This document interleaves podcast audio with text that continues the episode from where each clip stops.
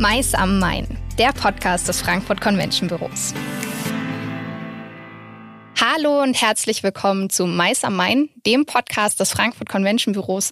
Mein Name ist Katharina Part und mir sitzt heute gegenüber Professor Dr. Petra Schäfer. Sie ist Professorin für Verkehrsplanung an der University of Applied Sciences in Frankfurt. Und wie ihre Funktion vielleicht schon vermuten lässt, werden wir uns heute über das Thema Logistik und Mobilität unterhalten. Das ist nicht nur ein wichtiger Wirtschaftsfaktor für Frankfurt Rhein-Main, sondern natürlich auch ein zunehmend wichtiger wichtiges Thema für die Veranstaltungsbranche. Ich freue mich riesig, dass Sie heute dabei sind. Herzlich willkommen. Sehr gerne, Frau Part. Bevor wir jetzt so inhaltlich ähm, einsteigen, wäre es ganz schön, wenn Sie sich nochmal mit eigenen Worten kurz vorstellen würden. Wer sind Sie? Was machen Sie eigentlich? Genau, also ich, mein Name ist Petra Schäfer, haben Sie ja eben schon gesagt. Ich bin Professorin an der Frankfurt University of Applied Sciences, mittlerweile seit 15 Jahren und ich leite dort auch ein Forschungslabor, das Research Lab für Urban Transport und bin dort die geschäftsführende Direktorin. Klasse. Sie haben es jetzt gerade schon erwähnt, das Research Lab for Urban Transport ähm, hat äh, die UAS in 2018 gegründet. Abkürzung ist RELUT oder? RELUT. RELUT, okay. Genau. Perfekt. Ähm, was genau verbirgt sich dahinter und welche Themen und Trends erforschen Sie dort? Ja, wie Sie schon gesagt haben, 2018 haben wir damit gestartet und da war die Idee gewesen, dass wir gemerkt haben, die Verkehrsforschung und auch die Logistikforschung funktioniert nicht alleine. Das heißt, ein Team von Kolleginnen und Kollegen haben sich zusammengeschlossen, haben gesagt, okay, wir forschen zusammen. Wir sind ein interdisziplinäres Team. Die anderen beiden Direktoren, der eine ist Logistiker, der andere ist Datenanalyst. Also wir können Data Science machen, was heutzutage einfach Sinn macht. Und wir haben im weiteren Kreis noch ähm, Professorinnen und Professoren für Radverkehr, für öffentlichen Verkehr, weitere Logistiker, den Flugverkehr, also alles Mögliche können wir damit abdecken. Wir haben einen Jurist mit dabei. Das ist total wichtig, weil das ist immer so der Knackpunkt. Wenn wir dann sagen, wir wollen gerne das und das machen, dann kommt immer so, geht rechtlich aber nicht. Und dann rufen wir den Kollegen an und dann sagt der, super, äh, ähm, ich sage euch Bescheid, wie das geht und dann forscht er mit uns mit und dann können wir das Ganze sehr viel breiter anlegen. Und das ist toll.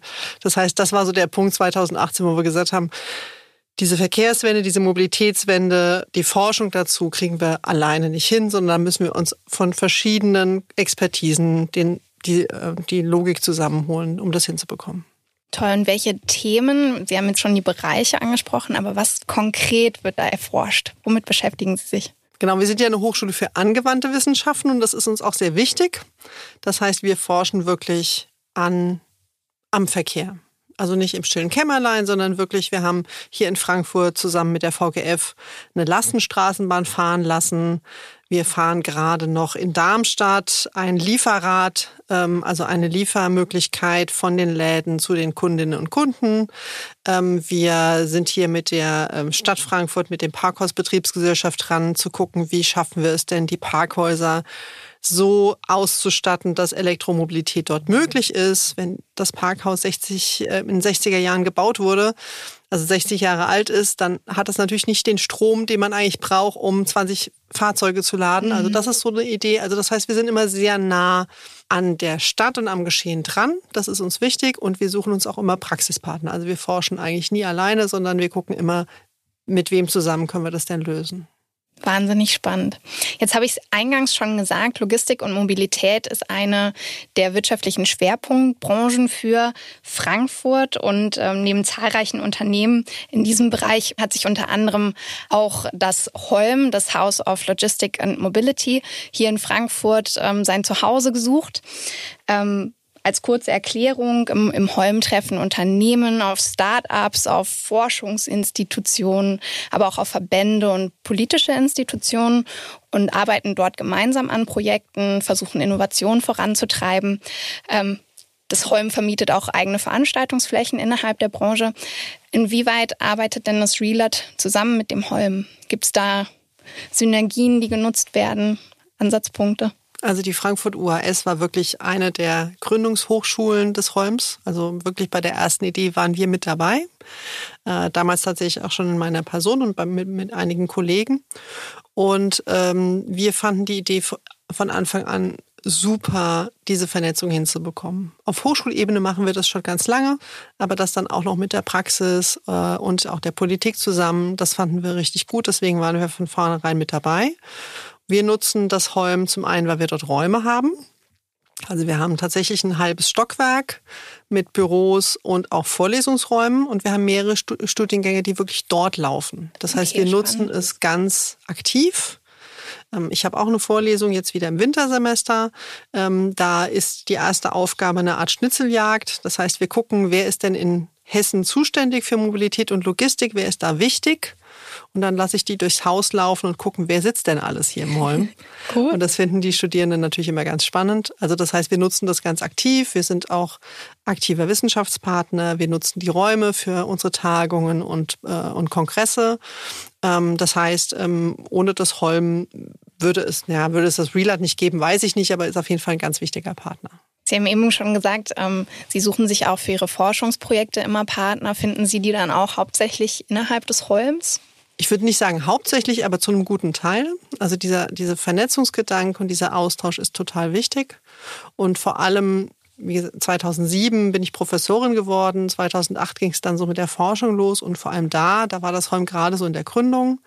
Da waren die ersten Kontakte in die Wirtschaft auf jeden Fall über das Holm. Das heißt, der Start meiner Forschung und dann auch des Relat kommt auf jeden Fall aus dieser Zusammenarbeit. Zum Thema Mobilität gibt es natürlich auch eigene Kongresse und Veranstaltungen, ähm, unter anderem auch die Urban Transport Conference. Äh, die hat im März in Frankfurt ähm, stattgefunden, wenn ich es gerade richtig auf dem Schirm habe, wo Sie ja auch ähm, tatsächlich involviert waren.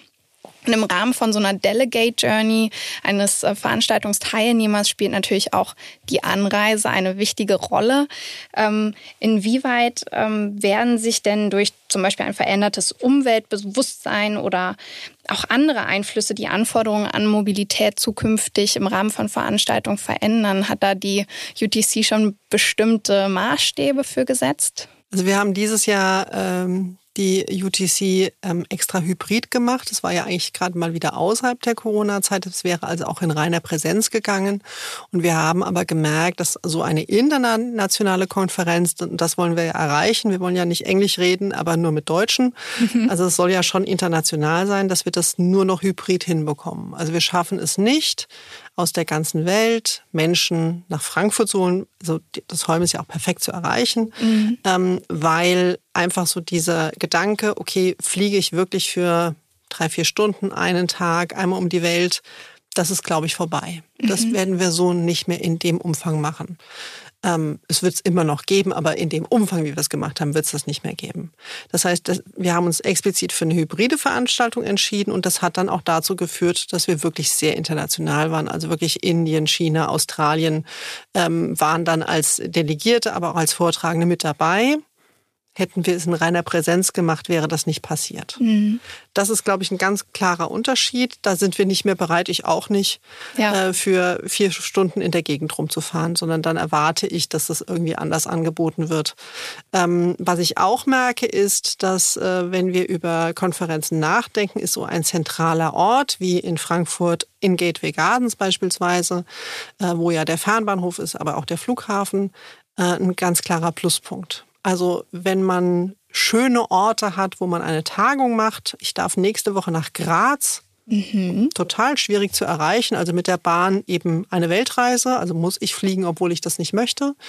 Ähm, da bin ich eigentlich nicht mehr bereit. Da, das ist jetzt ein Augenblick, da muss ich hin, weil ich auch einen Teil dieser Konferenz leite. Mhm. Aber ansonsten hätte ich da wirklich noch dreimal drüber nachgedacht. Also ich erwarte, dass es zentraler liegt und mhm. ich dann eben auch mit der Bahn anreisen kann. Und das ist ein Riesenvorteil. Die Bahn ist mittlerweile echt schnell geworden. Das heißt, man kann wirklich auch Mailand, ähm, Wien und so kann man sehr gut mit dem Zug erreichen und muss eben nicht unbedingt fliegen. Dafür liegt Frankfurt natürlich auch sehr günstig. Genau, da haben wir natürlich den Riesenvorteil, dass Frankfurt so schön in der Mitte liegt und alles so perfekt mhm. zu erreichen ist. Das heißt also auch die Teilnehmenden, die jetzt eher aus dem näheren Umkreis kommen, da verändert sich das Reiseverhalten auch schon, weil die eher auf die Bahn umsteigen oder andere Möglichkeiten. Würden Sie auch sagen, dass so Teilnehmende direkt aus der Stadt anders ähm, mobil werden und vielleicht mal zu einem E-Roller greifen oder weniger zum Taxi? Ich, ich habe keine Vorstellung, wie sich da vielleicht ähm, auch die Bedürfnisse oder Ansprüche ändern. Ja, da, also da habe ich tatsächlich keine Zahlen. Das heißt, ich kann das jetzt nicht belegen. Ich kann nur so das sagen, was ich sehe. Mhm. Ähm, und ähm, man sieht einfach, dass ja alle Verkehrsmittel, die beispielsweise Frankfurt, aber auch andere Städte anbieten, ja auch wirklich benutzt werden. Mhm. Man sieht im Vergleich zu früher viel, viel mehr Lastenräder zum Beispiel. Das ist ja auch eine super Möglichkeit. Wenn ich ein Lastenfahrrad habe mit einem Elektromotor, dann kann ich tatsächlich bei vielen Fahrten auf mein Auto verzichten, gerade in den Städten.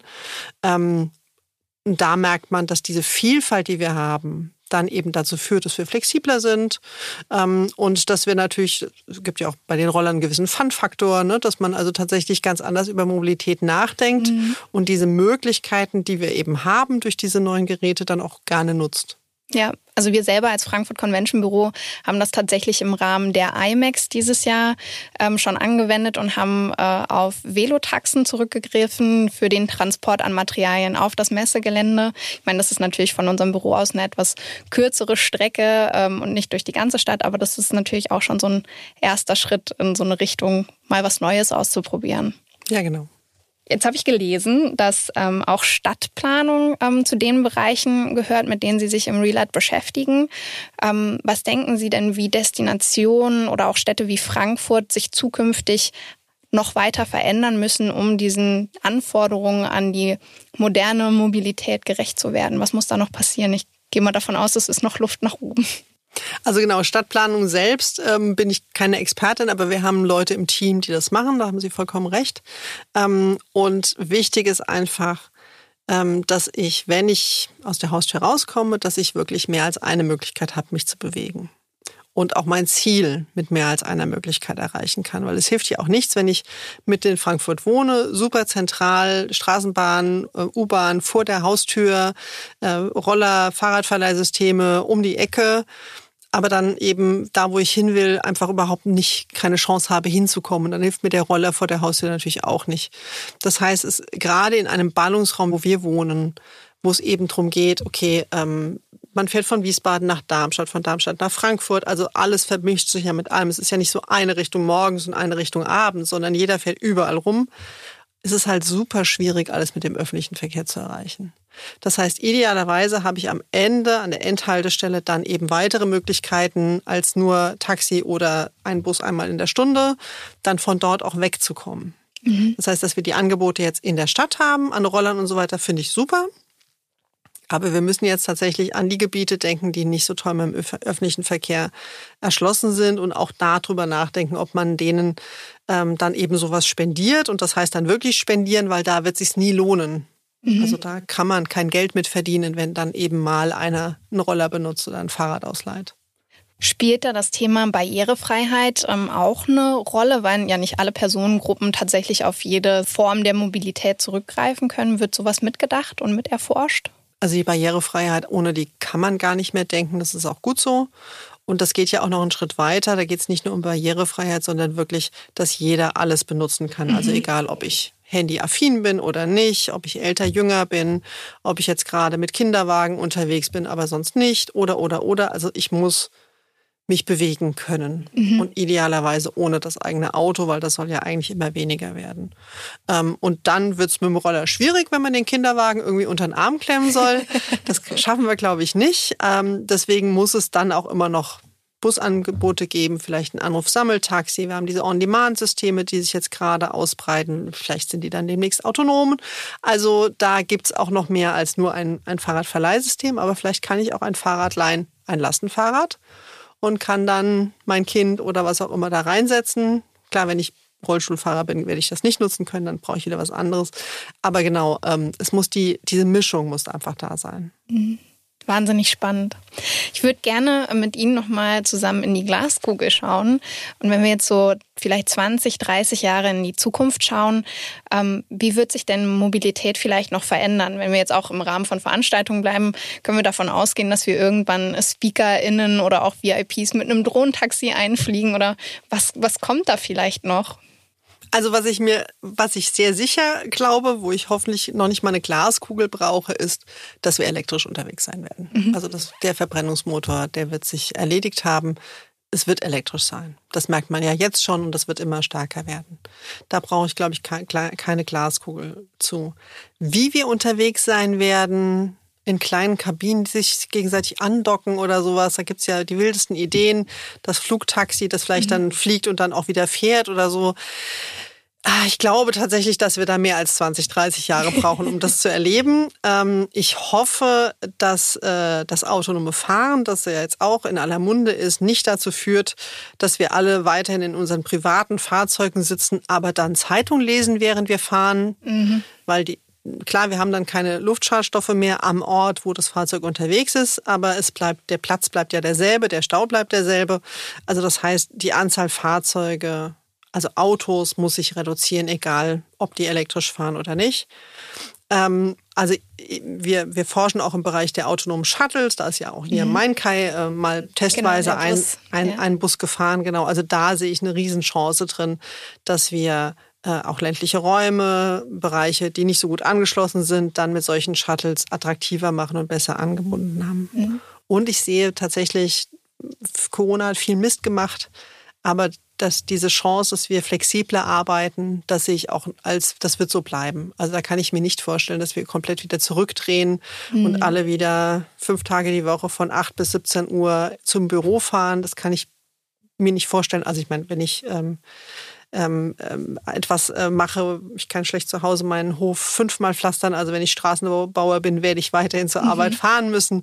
Aber da wird unsere Arbeit ganz sicher flexibler werden. Das heißt, diese Rush-Hours, wo alle gleichzeitig mit dem Auto reinfahren, die gehören aus meiner Sicht auch sehr sicher der Vergangenheit mhm. an. Und wenn wir jetzt an, an Luftverkehr denken, ähm, jetzt mal unabhängig von Drohnentaxen, ähm, lässt sich da sowas wie E-Mobilität auch hin ja, projizieren vielleicht? Ja, beim, beim Luftverkehr wird's noch schwieriger. Mhm. Ne? Also auch bei diesen kleinen Drohnentaxen wird ja auch schon drüber nachgedacht. Also die, dass die großen äh, Flieger, äh, die nach Amerika fliegen, irgendwann äh, elektrisch fliegen kann, ich mir nicht vorstellen, mhm. aber vielleicht werde ich da auch überrascht. Ähm, aber da wird ja auch sehr viel schon über umweltfreundliches Kerosin und sowas nachgedacht. Also das ist garantiert auch ein Bereich, der umweltfreundlicher werden wird.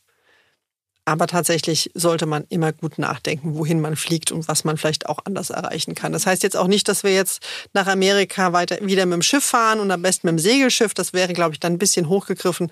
Aber dass man sich natürlich gut überlegt, okay, welche Reisen mache ich wirklich, ähm, welche gönne ich mir und was muss vielleicht mhm. auch nicht sein. Also ist dieser Umweltfaktor schon auch ein, großes Thema, den Sie dann im Relat beleuchten. Ja, und wenn wir uns jetzt äh, ansehen, wie unser Sommer war, dann kann es eigentlich niemand mehr geben, der sagt, Klimawandel gibt es nicht, sondern wir sind mittendrin und wir haben auch den Zeitpunkt, wo wir richtig was dagegen tun können, aus meiner Sicht verpasst. Mhm. Und deswegen wird es wirklich dringend und dann können wir jetzt nicht eben noch 20 oder 30 Jahre nachdenken. Ja, wahnsinnig spannend. Vielen, vielen Dank ähm, für Ihre Einblicke. Ähm, ich glaube, da könnten wir jetzt noch Stunden weiterreden. Ich finde es wahnsinnig spannend. Ähm, bedanke mich ganz herzlich bei Ihnen. Unsere Zuhörerinnen und Zuhörer finden natürlich jetzt wie gewohnt wieder alle Informationen rund ums Relat und die Themen, die sie behandeln, in unseren Show Notes. Ähm, da finden Sie natürlich auch wieder unsere Kontaktdaten zum Frankfurt Convention Büro. Falls es Themenwünsche, Anregungen oder natürlich auch Feedback gibt, dann freuen wir uns da sehr drüber, wenn Sie sich bei uns melden. Und dann bleibt mir eigentlich nur noch zu sagen, Liebe Grüße und bis bald bei Mais am Main.